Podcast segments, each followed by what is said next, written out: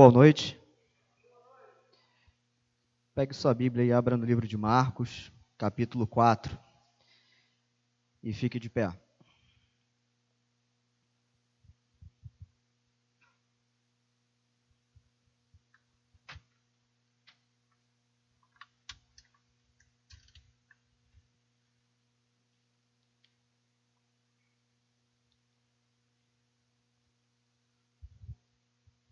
Vai hoje aprender na palavra de Deus um assunto inédito.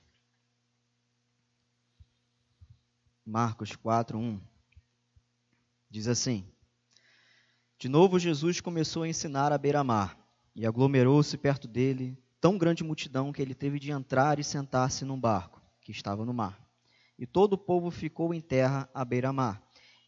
Ele lhes ensinava muitas coisas por meio de parábolas e dizia-lhes: Ouvi, o semeador saiu a semear.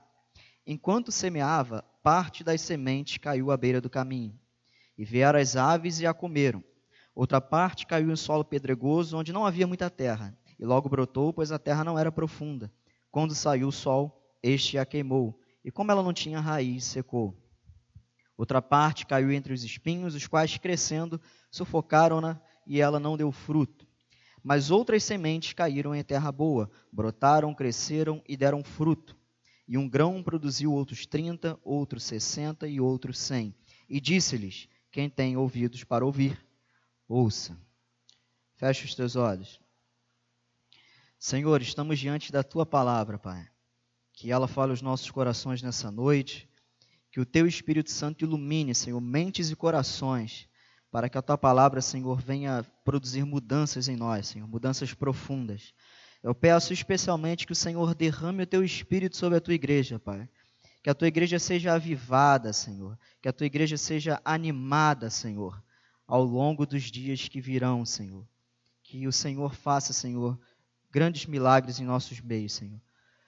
Não, Senhor, milagres desses que nós vemos na TV, Senhor, mas milagres, Senhor, de vermos, Pai, esse lugar cheio de pessoas com corações abertos, quebrantados, almas sedentas pela tua palavra, Senhor. Nós oramos em nome de Cristo Jesus. Amém. Pode se sentar. Se o Júnior quiser anotar, o tema da pregação é o título: A verdadeira conversão. É isso que a gente vai falar de inédito. Vamos falar sobre conversão, assunto inédito. Todo mundo aqui é convertido, amém? Jesus ensinou muitas vezes através de parábolas, ilustrações, e uma delas é a da semeadura. Acredito que a maioria de nós que já tem um tempo de igreja, ou até quem tem menos, já deve ter ouvido essa parábola. Uma parábola muito comum e uma parábola muito simples. Às vezes Jesus ensinava, é, dizia, contava parábolas um, um pouco complexas, que as pessoas tinham dificuldades em entender. Jesus chegou a dizer, não, eu estou falando isso aqui que é justamente para vocês não entenderem. Mas essa parábola aqui é diferente, ela é muito didática, ela é muito simples. A mensagem dela é muito objetiva. Todo aquele que ouve a palavra de Deus é comparado a um terreno que foi semeado. Alguns recebem a semente e frutificam, alguns recebem a semente e não frutificam, e outros sequer recebem a semente. A gente ouviu essa parábola muitas vezes e acredito que quase 100% das vezes que você ouviu essa pregação, você a ouviu de uma forma correta. É uma parábola, é um texto que não tem muito o que se interpretar ou muito o que inventar. Então, a vida inteira, quando você ouviu isso, você ouviu de uma forma correta. O fato é, todo aquele que nasceu de novo deve apresentar frutos. Deve apresentar uma mudança de vida, uma mudança de comportamento. Dá um pulinho em Efésios 2. Eu não vou pregar expositivamente, vai ser algo temático.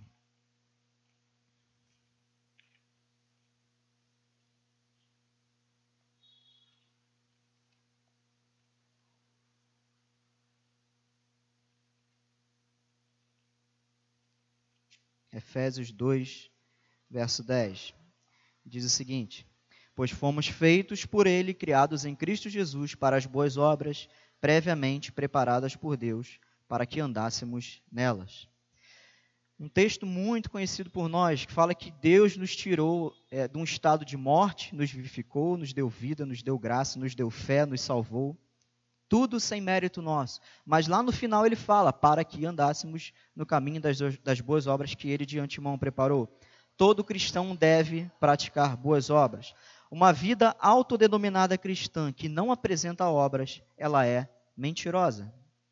Tiago alertou os cristãos de Jerusalém sobre isso no capítulo 2. Quem lembra de Tiago falando que a fé sem obras é morta e vice-versa?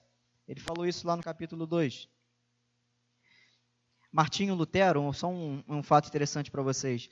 Quando ele teve contato com o livro de Tiago, no início da sua caminhada ali, quando ele saiu da Igreja Católica e, e começou ali a reforma, ele considerou o livro de Tiago como palha, como algo ruim. Inclusive, ele não lia, não estudava, não pregava o livro de Tiago, porque ele achou que Tiago estava querendo dizer que a gente só é salvo por meio de obras. Mais tarde, no fim da vida, já bem velhinho, é mais calmo, né? Porque todo alemão é, é bem sanguíneo, Lutero era assim também. E ele, no final da vida, ele escreve que ele estava equivocado e que ele entendeu o que o livro de Tiago queria dizer. Tiago estava escrevendo para uma comunidade muito licenciosa, uma comunidade muito permissiva, uma igreja que estava tipo naquele pode tudo, qualquer comportamento vale, desde que eu me declare ter fé em Cristo. Qualquer coisa vale. O importante é ter fé em Cristo. E Tiago bate, não, olha, se você tem essa fé em Cristo, me mostra as tuas obras. Porque crer em Cristo, Tiago diz, até os demônios creem. Creem e tremem. Muitos homens hoje nem tremem diante de Deus. Alguns acusam de legalismo qualquer discurso como esse que eu estou falando, de ter que praticar boas obras. Ah, isso é legalista. Mas deixa eu te explicar uma coisa: legalismo não é isso. Legalismo é quando alguém quer se justificar diante de Deus obedecendo alguma coisa, um rito, cumprindo a lei. Isso é legalismo. Quando a gente fala assim, olha, vocês precisam buscar a Deus, vocês pre precisam se santificar, vocês precisam apresentar frutos condignos da vocação cristã. Isso não é legalismo. Isso é pregação de Cristo. João Batista pregou: arrependei-vos. Portanto, o ensino bíblico ele mostra duas coisas: que Deus salva soberanamente, sem mérito humano, pela graça, mediante a fé que vem de Deus. E segundo, todo homem alcançado por essa obra divina manifesta imprescindivelmente frutos condignos com esse chamado. Amém? Se você foi chamado por Deus, se você foi faz parte daquele grupo de Efésios 2 que foi vivificado, que recebeu vida, que recebeu vida em abundância, que recebeu a graça de Deus, que recebeu o dom da fé, se você é de fato um regenerado, você deve naturalmente apresentar santificação, frutos. Amém? Uma, uma ilustração aqui para vocês. Alguém já passou do lado de uma árvore? Eu coloquei aqui no meu esboço uma mangueira. Imagina um dia você andando e você se depara com uma mangueira. E você passa do lado da árvore e quando você para do lado dela, você vê a árvore pingando água dela, assim, a árvore suando, sabe? E você começa a ouvir a árvore. Ah, um grito de esforço. Aí você pergunta, ô dona Mangueira, por que, que você está se esforçando tanto? E ela responde assim: estou tentando dar um fruto. Alguém já viu isso? Alguém já viu alguma árvore de alguma espécie é, se esforçar demais para dar um fruto? Eu nunca vi. A natureza da mangueira é dar mangas. A natureza do cristão é dar frutos. A natureza do cristão é dar frutos. Paulo diz no capítulo 8 de Romanos que a nossa natureza mudou. O nosso pendor era para as coisas da carne, para as coisas é, da concupiscência, da corrupção da carne. Mas Cristo nos deu o seu Espírito e torceu a nossa vontade para nos inclinarmos às coisas espirituais. O nosso pendor hoje dá para as coisas do Espírito. E Paulo completa: se de fato o Espírito de Cristo habita em nós. Uma outra ilustração aqui nesse contexto de frutos, de conversão, de mudanças, é a ilustração do rebanho e do pastor. Algo muito comum na cultura judaica. E Jesus fala isso em João 10. Todo mundo lembra? Eu sou o bom pastor. E ele discorre ali sobre esse, esse assunto. Ele diz que quem é a sua ovelha ouve a sua voz e segue, obedece, eliminando qualquer possibilidade de alguma ovelha pertencer a ele sem fazer aquilo que ele manda. Sem se alimentar do alimento que ele dá.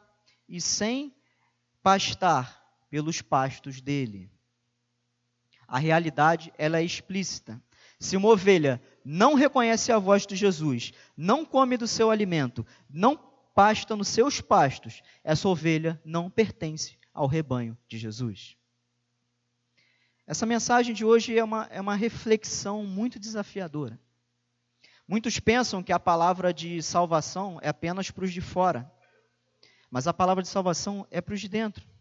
Porque é triste constatar, e pastores ao longo da história escrevem e falam, e a gente vê essa verdade ao longo de toda a história da igreja. Leia-se é, desde Israel até os últimos, os, os últimos apóstolos.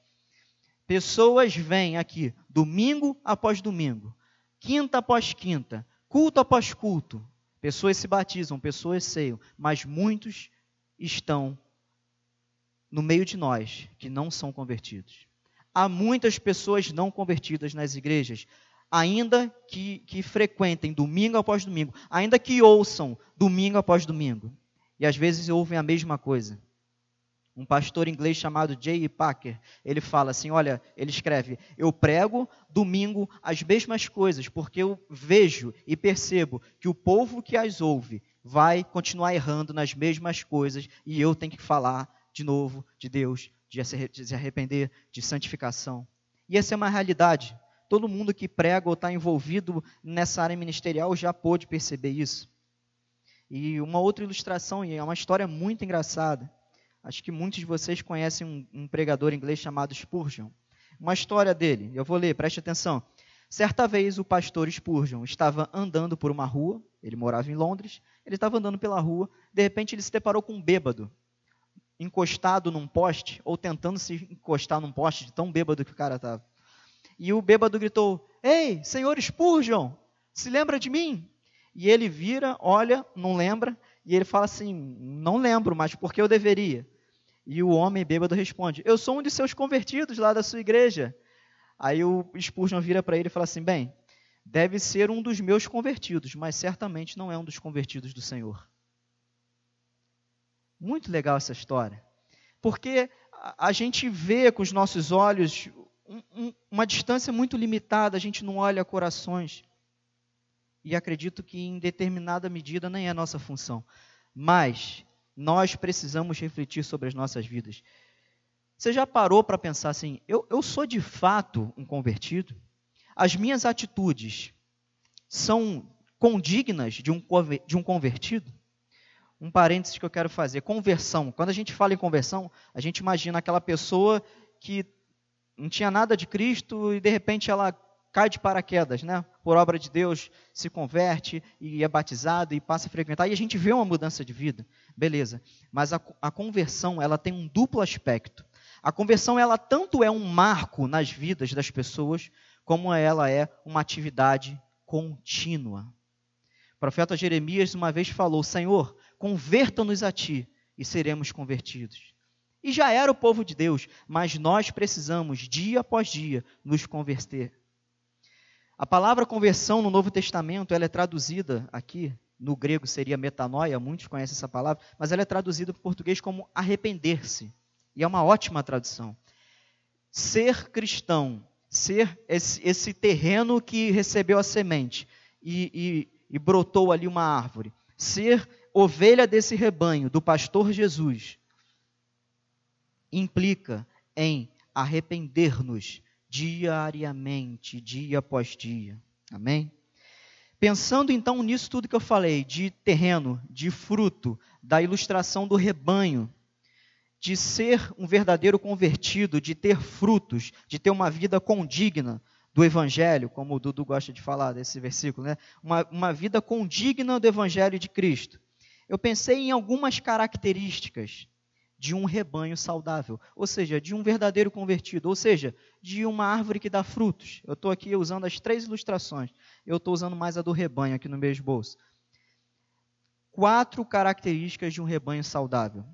Eu queria que você, quem puder anotar, anote. Quem não puder, tente organizar na cabeça os quatro pontos, porque no final eu quero fazer uma pergunta. O primeiro ponto uma primeira característica de um rebanho saudável. Ele tem temor e reverência. Abra a tua Bíblia em Êxodo 3, verso 5. Tem um mosquito do inferno aqui em cima de mim. Eu tomei banho, tá, gente? A Bia é testemunha. Êxodo 3, 5. E é aquele tipo de banana, sabe? Aquele mosquito de banana. Que ele é quase microscópico.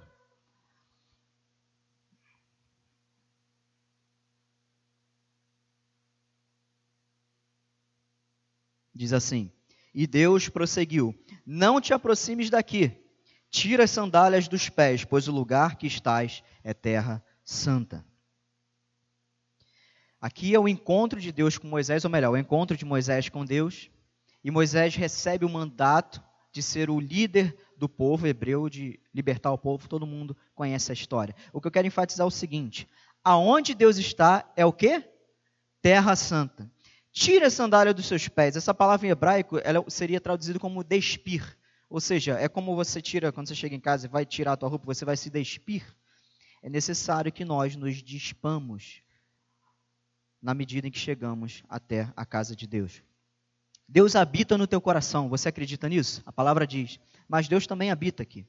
Deus habita tanto no teu coração como na reunião de nós como a nossa reunião. A palavra diz que onde dois ou três estão reunidos em nome dele, ele se faz presente. Alguém tem dúvida que o Senhor está aqui? Ele está aqui. E onde o Senhor está é terra santa. Terra santa, devemos nos despir, despir do nosso orgulho para ouvir a palavra de Deus. Despir dos nossos preconceitos para entender a palavra de Deus, para não já as coisas que ouvimos é, passarem por um filtro já do nosso cérebro e, e, e, a gente aí peneirando pelo nosso crivo. Outro dia eu falei que as pessoas falam, eu, eu, a palavra diz que devemos reter o que é bom. Então eu ouço e retenho aquilo que é bom. Tudo bem, mas o que é bom o quê? Para você ou o que é bom para os critérios de Deus? É bom para o que você acha? É bom para o que você gosta? Não, o critério é a palavra de Deus. Devemos sim julgar todas as coisas que ouvimos. Está escrito isso. Os bereanos e Paulo relata isso, eles eram, os, eram o povo mais nobre, porque eles ouviam a pregação e iam conferir nas escrituras se tudo que estava falando, tudo que estava sendo dito, era é, de fato o que estava escrito. Isso é nobre. Mas eles usavam as escrituras como critério e não os seus próprios achismos. A igreja, quando está aqui congregada, diante da palavra, diante da presença de Cristo, diante dos sacramentos, esse lugar é terra santa. Não é lugar para você trazer trabalho para fazer. Não é lugar para você ficar no celular. Não é lugar para você conversar. Ah, e lá vem esse mesmo discurso. Sim, o mesmo discurso. Enquanto continuar a impenitência, o discurso vai continuar. Terra santa, Deus está aqui. Deus está aqui. O Espírito de Deus está aqui. Vamos nos despir do nosso pecado, dos nossos erros, dos nossos comportamentos abjetos perante Deus. Deus está aqui, aqui é terra santa. Amém?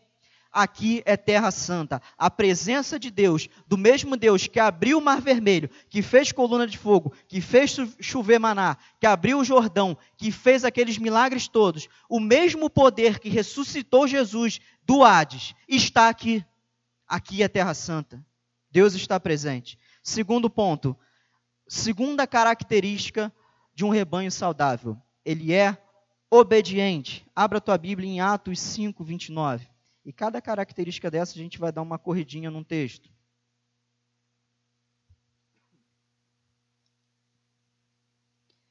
Atos 5, 29. Pedro e outros apóstolos estão perante Sinédrio se defendendo. É como sempre o Sinédrio perseguindo. Todo mundo conhece essas histórias. E Pedro, num dado momento, eu não vou ler o contexto, eu já acabei de falar, eu só quero ler o 29. Respondendo Pedro, os apóstolos disseram: É mais importante obedecer a Deus que aos homens. Por que nós temos tanta facilidade em obedecer aos homens e tanta facilidade em Deus obedecer a Deus? A gente tem facilidade em obedecer é, em algum momento das nossas vidas. Os nossos pais, mesmo sob a ameaça de, de chineladas e varadas e sentadas, beleza. Mas a gente tem facilidade em obedecer às leis, a gente tem facilidade em obedecer é, os nossos chefes no trabalho e em várias instâncias das nossas vidas, nós somos cordeirinhos.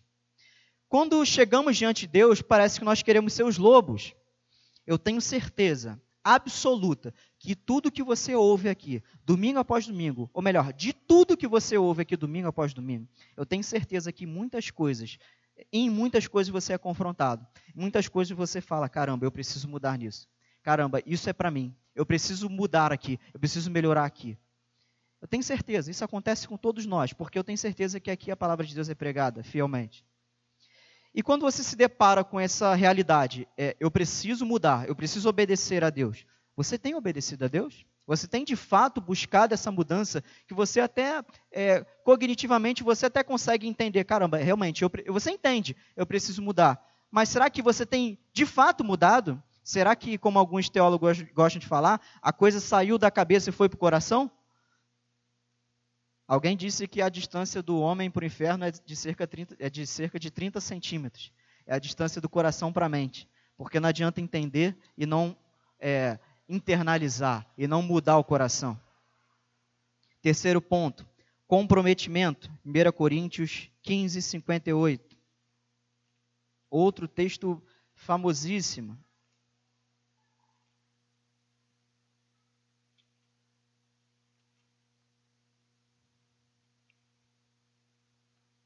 Diz assim: Portanto, meus amados irmãos, sede firmes e constantes, sempre atuantes na obra do Senhor, sabendo que nele o vosso trabalho não é inútil.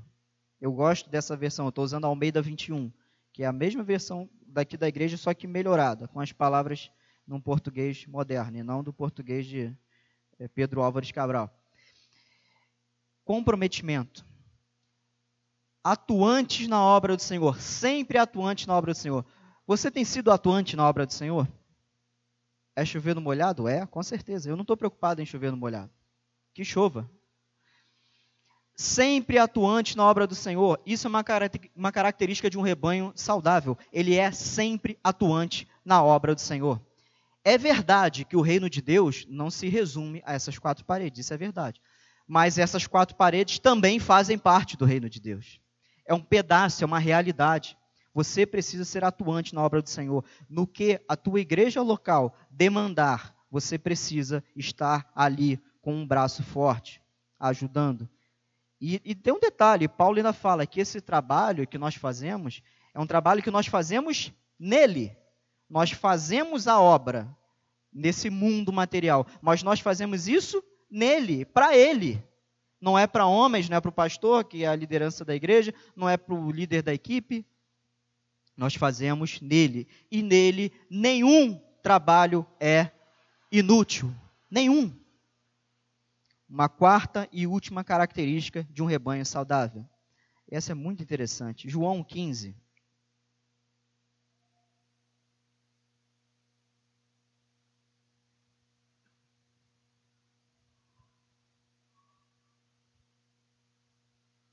João 15, verso 1 e 2. Eu sou a videira verdadeira e meu pai é o agricultor. Todo ramo que está em mim e não dá fruto, ele o corta. E todo ramo que dá fruto, ele o limpa para que dê mais fruto. A quarta e última característica de um rebanho saudável é crescimento. Crescimento. Quem dá fruto, vai dar mais fruto. Um rebanho saudável é um rebanho que cresce. É um jargão evangélico que às vezes é mal usado, mas é verdade. Ovelha gera ovelha. Um rebanho saudável cresce. Não estou dizendo que para uma igreja ser saudável ela precisa estar botando gente pela janela. Não. A questão não é quantidade, mas a questão é multiplicação. É natural que um rebanho cresça. Se um rebanho é saudável, é natural que ele cresça. Se uma árvore é saudável, é natural que ela dê frutos. É um movimento natural. Se o nosso rebanho não está crescendo, o nosso rebanho está doente.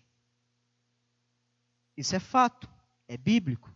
Não importa se o nosso crescimento, é, vamos, supor, vamos supor que a SECAD é, tem um crescimento de 10 membros ao ano e a igreja ali grande tenha 50 mil membros ao ano. Não importa, o importa é crescer. Se não está crescendo nada, o rebanho está doente quatro características: temor e reverência, obediência, comprometimento e crescimento. Guardou? quatro características de um rebanho saudável. Óbvio que a ausência disso caracteriza um rebanho doente. Agora, quais são alguns dos alimentos necessários que o bom pastor provê para a saúde do rebanho? E aqui nós temos outros quatro. Aqui é chover mais no molhado ainda. Primeiro alimento que o rebanho deve se alimentar para ser um rebanho saudável. Alguém chuta? Não ouvi. É, esse é o ponto 2. Ponto 1, um, oração. Ninguém abre lá não. 1 Tessalonicenses 5,17. Orai sem cessar. O que, que é cessar? É encerrar, acabar. Ou seja, orem sem fim. Nós estamos orando sem fim? Nós estamos só no fim, não tem oração. Precisamos orar sem cessar. Orar sem cessar. Segundo ponto, Diácono Carlos falou, palavra, leitura bíblica. Josué 1:8. Vamos lá. Esse texto muito bonito. Quando Josué é chamado por Deus para ser o novo líder de Israel e conduzir o povo naquela guerra santa, conquistar as terras que Deus deu em herança. Josué 1:8 diz assim: Não afaste de tua boca o livro desta lei, antes medita nele dia e noite, para que tenhas cuidado de obedecer a tudo o que nele está escrito. Assim farás prosperar o teu caminho e serás bem-sucedido. Qual foi o conselho de Deus para Josué? Olha, eu estou contigo, seja forte, seja corajoso, eu vou entregar tudo nas tuas mãos, sou eu que vou guerrear, sou eu que vou derrotar, mas me obedeça e não se aparte do livro da lei. É um paralelo, todo mundo sabe que a lei, é, naquele tempo, era somente a Torá, mas a palavra de Deus, as Escrituras, ela é a lei de Deus. Nós temos dado a devida importância à palavra de Deus? Como eu falei de manhã hoje lá no para os militares lá no culto. Nossa vida hoje é muito acelerada, muito acelerada. Acorda, trabalho, curso, academia, isso, aquilo e um bando de afazeres. A gente consegue encaixar na nossa agenda Deus? A gente tem tempo para Deus na nossa agenda?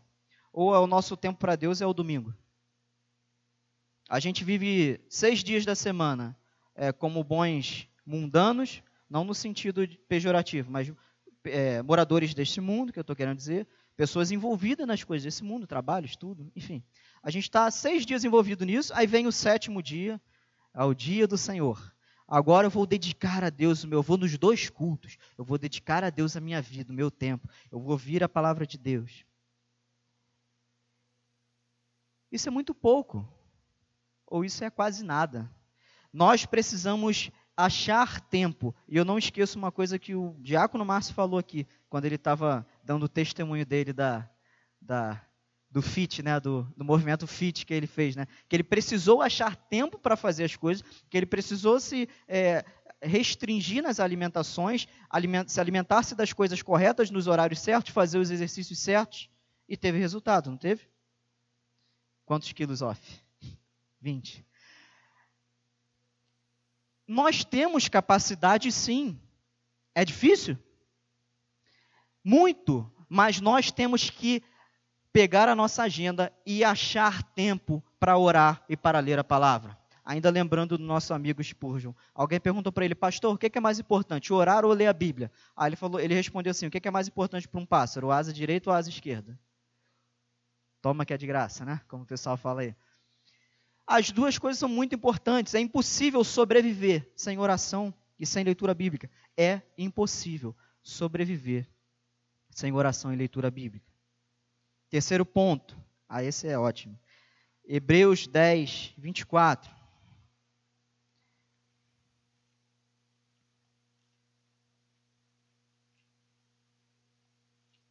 Essa minha Bíblia nova é ruim de achar as coisas, não. Hebreus 10, 24. Pensemos em como nos estimular uns aos outros ao amor e às boas obras. Não abandonemos a prática de nos reunir, como é costume de alguns, mas, pelo contrário, animemo-nos uns aos outros, quanto mais vedes que o dia se aproxima. Terceiro ponto é se congregar. é um alimento que Deus provê para seus filhos, é a comunhão dos santos. E olha o que, que o escritor de Hebreus fala, quase que eu solto aqui Paulo, a gente não sabe se foi Paulo ou não que escreveu. Mas o escritor de Hebreus, o que, que ele fala?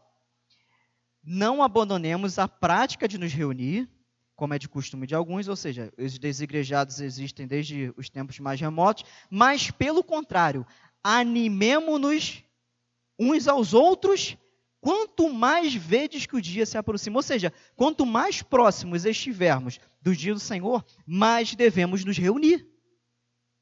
Porque a gente lê esse texto e para pela metade dele. A metade dele diz, ó, devemos nos reunir, ó, não deixe de se reunir. Não, mas ele fala, é, vamos nos animar, vamos nos reunir com mais intensidade na medida em que o dia se aproxima. E o dia aqui está com D maiúsculo. Lembra quem veio no sábado da escatologia que eu falei que sempre que falo o dia do Senhor, esse D maiúsculo está falando sim do juízo final, das últimas coisas, dos últimos eventos. E nós, e nós estamos bem mais perto dos últimos dias ou dos últimos eventos do que esse pessoal aqui. Você concorda com isso? Último ponto, quarto, 1 João 4. Essa aqui é, é um chute na canela. 1 João 4, verso 7 ao 21. Um texto um pouco longo. Diz assim: Amados, amemos uns aos outros, porque o amor é de Deus, e todo aquele que ama é nascido de Deus e conhece a Deus. Aquele que não ama não conhece a Deus, porque Deus é amor. O amor de Deus para conosco manifestou-se no fato de Deus ter enviado seu Filho unigênito ao mundo para que vivamos por meio dele. Nisto está o amor. Não fomos nós que amamos a Deus, mas foi Ele quem nos amou e enviou seu Filho como propiciação pelos nossos pecados. Amados, se Deus nos amou assim, nós também devemos amar uns aos outros. Ninguém jamais viu a Deus. Se amamos uns aos outros, Deus permanece em nós e o seu amor é, em nós, aperfeiçoado. Assim sabemos que permanecemos nele e ele em nós, porque ele por, ele, perdão, nos haver dado o seu Espírito. E nós temos visto e testemunhado que o Pai enviou seu Filho como Salvador do mundo. Todo aquele que confessa que Jesus é o Filho de Deus, Deus permanece nele e ele em Deus. E conhecemos o amor de Deus, perdão, e conhecemos o amor que Deus tem e por nós, e cremos nesse amor. Deus é amor. Quem permanece no amor, permanece em Deus e Deus nele. Nisto o amor é aperfeiçoado em nós, para que tenhamos confiança no dia do juízo. Pois, assim como ele é, nós também somos neste mundo.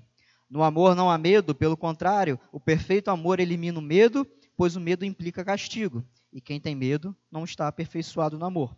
Nós amamos porque ele nos amou primeiro. Se alguém diz, eu amo a Deus e odeio o seu irmão, é mentiroso. Pois quem não ama seu irmão a quem viu, não pode amar a Deus a quem não viu. E dele temos este mandamento: quem ama a Deus, ame também o seu irmão. É mandamento. Eu gosto de chamar o, o mandamento de Jesus é, de um mandamento esquecido. Jesus certa vez foi perguntado, foi perguntado a eles, mestre, aqueles fariseus, qual é o maior dos mandamentos? O que, que Jesus responde? Amar a Deus sobre todas as coisas e o teu próximo como a ti mesmo, certo? Mas a igreja esqueceu que lá em João 13, Jesus fala assim: Olha, um novo mandamento vos dou. Jesus dá um novo mandamento: que ameis uns aos outros como eu amei a vocês. E não como vocês se amam. A medida de amor que você tem que amar o seu irmão, alguns gostam daquele trocadilho, né? A medida de amar é amar sem medida. É isso. A medida de amor que você tem que ter pelo teu irmão é a medida de amor que Cristo teve por você.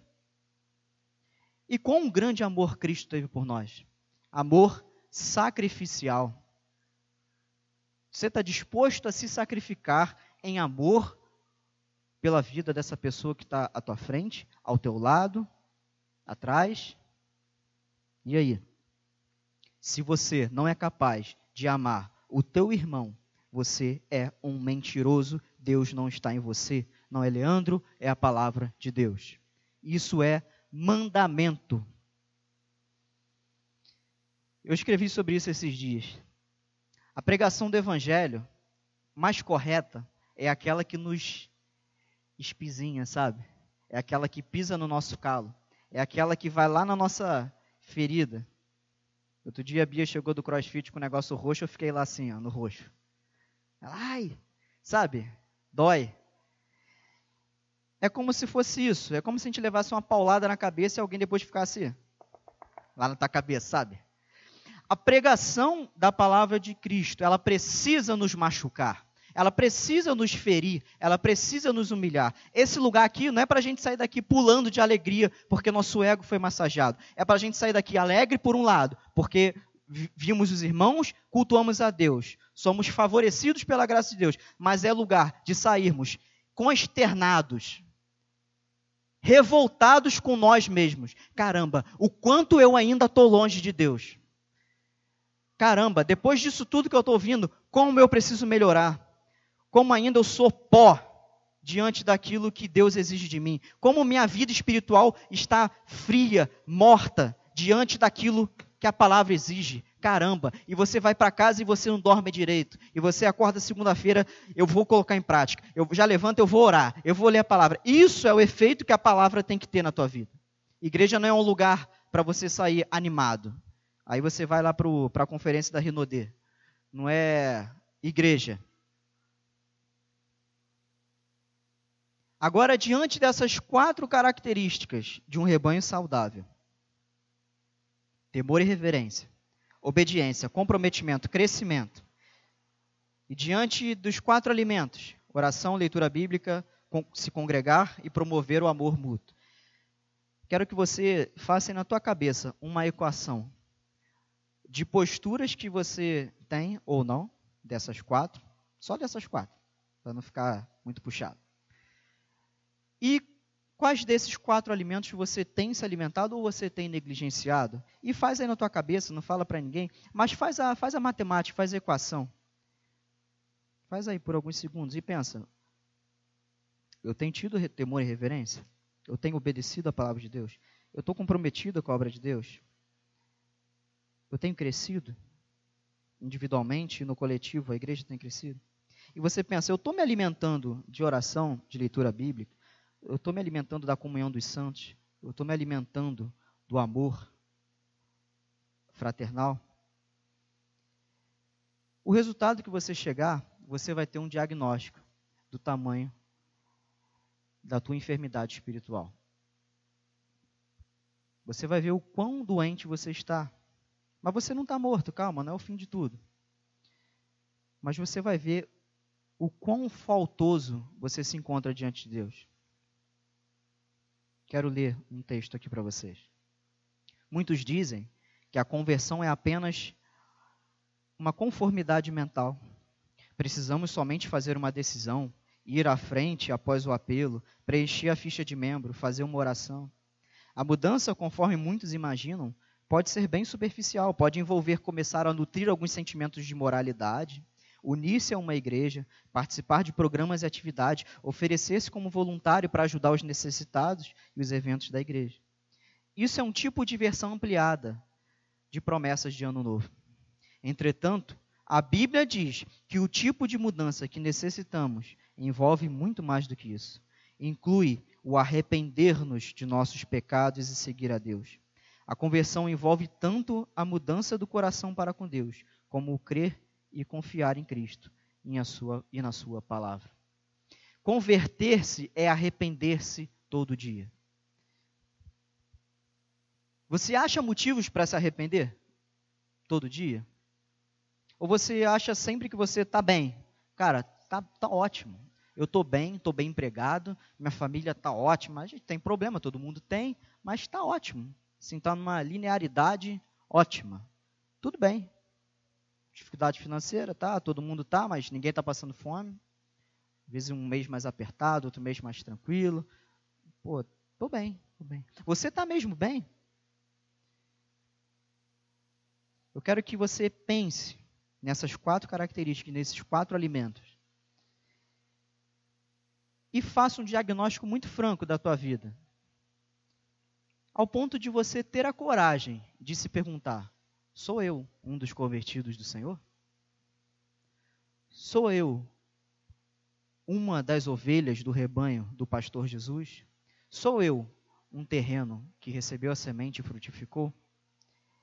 Esse é o desafio que eu trouxe para vocês nessa noite. Eu sei que é um desafio duro. Mas se fosse fácil, não era para a gente estar tá aqui. A pregação da cruz, ela ainda é aquela que diz: arrependei-vos, pois o reino dos céus chegou. Nada mudou. Nada mudou. A palavra mesma. Arrependam-se. Não há cristianismo sem mudança. Não há teologia saudável, seja ela de Armínio, seja ela de Calvino, sem santificação. Não existe. As palavras de Jesus para nós hoje, nessa noite, são essas. Grave bem. Imagine que é o teu mestre falando para você. E antes de eu falar, você reparou que lá no capítulo 3 de Marcos 4, primeiro texto, Jesus falou: ouvi? Para o judeu, esse termo ele é muito emblemático. Porque lá em Deuteronômio 6,4 tem o, a, a pronúncia, a, o, o pronúncio de Deus ao povo, que os judeus até hoje oram esse texto, que é o Shema Israel, ouve Israel, o Senhor teu Deus é o único Deus. É algo muito emblemático. Eu já falei isso aqui, vou repetir porque é necessário. Sempre que você vê na Bíblia assim, ouvi, filho meu, escuta as minhas palavras, é, ouça, essa palavra não é meramente ouvir. No hebraico, ouvir está atrelado a praticar. Isso está lá nos verbetes, na semântica daquela língua, que é maravilhosa e que tem é, dificuldade da gente explicar algumas coisas em outros idiomas. No hebraico, ouvir, que é esse Shema em hebraico, ouvir, significa ouvir e praticar. Afinal de contas, qual propósito vai ter você ouvir e não praticar? Então é isso que Jesus está falando. Jesus está falando aqui, como um bom judeu, para judeus.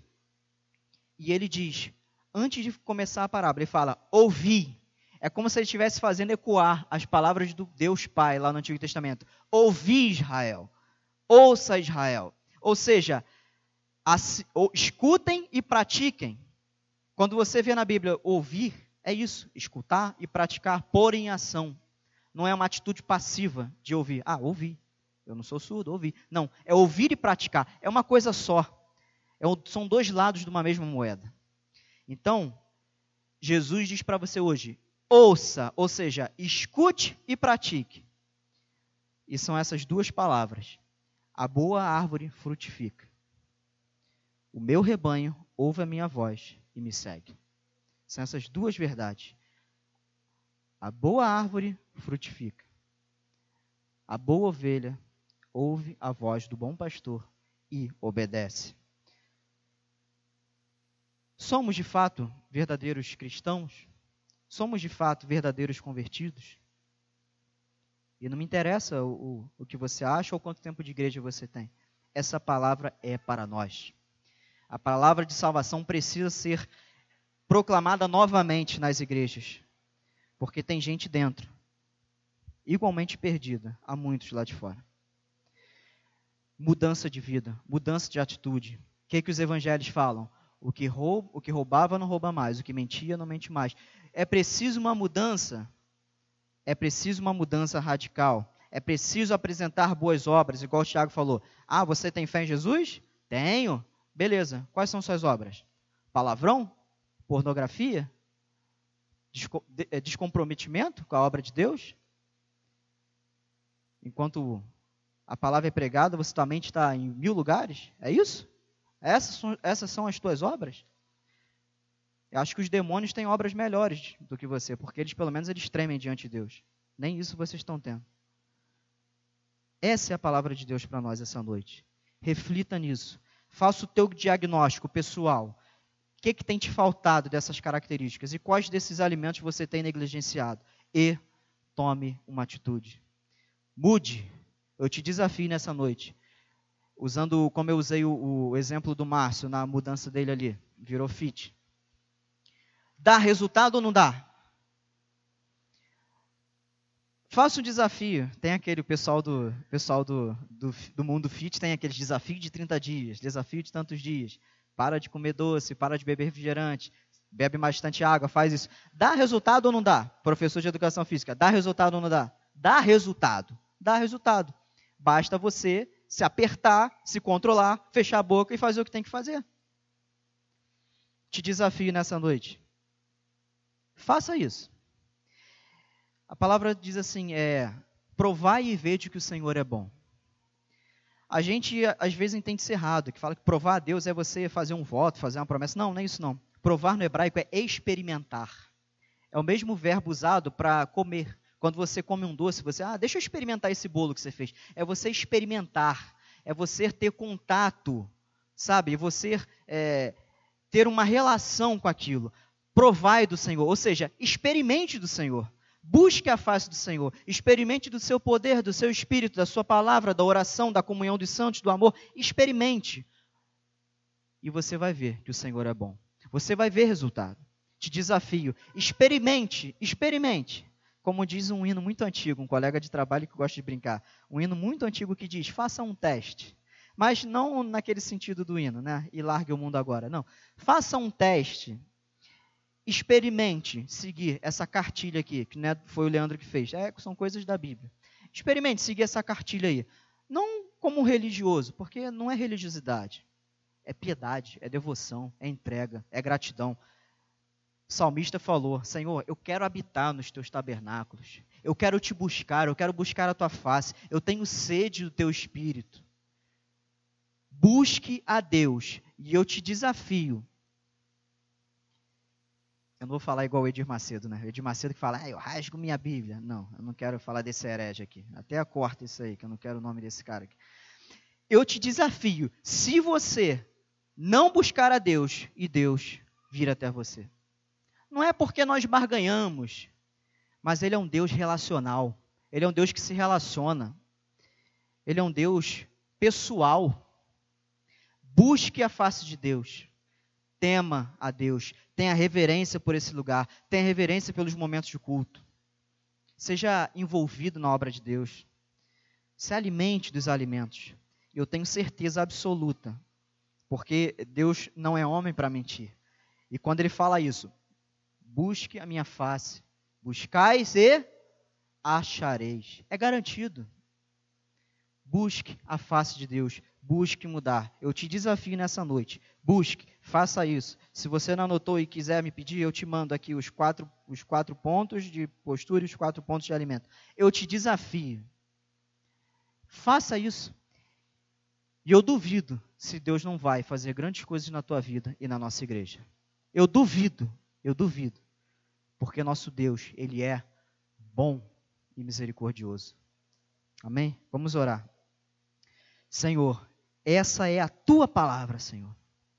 Fale aos nossos corações e nos ajude, Senhor, com toda a força necessária que precisamos, Pai, para mudar e para tomarmos as atitudes necessárias diante desse desafio que a tua palavra nos propõe. Aviva a tua igreja, Senhor. Derrama o teu espírito sobre a tua igreja, Senhor. Derrama o teu poder sobre a tua igreja, Senhor. Que sejamos, Pai, como diz a tua palavra, cheios do espírito, transbordantes do teu espírito, Senhor ao ponto de que cresçamos e sejamos edificados e, e cresçamos, como diz a tua palavra, Senhor, de glória em glória. E assim, Pai, honraremos o teu santo nome, nome sobre todo nome, Senhor. Nos perdoa, Senhor, porque nós não temos honrado o teu nome. E o nosso rebanho não tem crescido porque nós temos pecados escondidos, nós temos pecados debaixo do tapete, nós temos atitudes a serem mudadas, Senhor nós temos negligência, nós temos esfriamento. Anima a tua igreja, Senhor. Como orou Abacuque, Senhor, aviva a tua obra, Senhor, ao decorrer dos anos. Que o Senhor abale as estruturas dos corações aqui, Senhor. Que o Senhor abale as estruturas das pessoas que vêm aqui nesse lugar. Que o Senhor derrube, Senhor, as muralhas dos preconceitos. Que o Senhor quebre, Senhor, como nós cantamos, as, as amarras do pecado, Senhor. Desfaça, Senhor. Sopra sobre nós, Senhor, o teu Santo Espírito, para que sejamos cheios de ti, Senhor. Vazios do mundo, Senhor. Vazio das coisas que o mundo nos oferece, Senhor. E cheios de ti, Senhor. Exalando o bom perfume de Cristo. Muda a nossa igreja, Pai. Muda os nossos corações. Muda, Senhor. Muda, Senhor. Eu quero que meus irmãos orem comigo. Peça, Senhor, muda a minha vida. Muda a minha igreja, Senhor. Aviva, Senhor, os nossos corações. Anima, Senhor, os nossos corações. Fortaleça, Senhor, os nossos braços e pernas, Senhor, para trabalharmos intensamente nessa obra, Senhor. Sem ver dificuldade, sem ver horário, sem ver cansaço, sem ver escassez de recurso. Faça, Senhor, esse lugar habitação da tua presença, Senhor. Lugar de cura, Senhor. Lugar de transformação. Nós oramos e confiamos, Senhor, em Ti, porque só o Senhor pode fazer isso. E nós nos colocamos inteiramente, Senhor, na Tua dependência, Senhor. Tu és, Senhor, o nosso Deus, e nós somos o Teu povo. Nós oramos em nome de Jesus Cristo. Amém.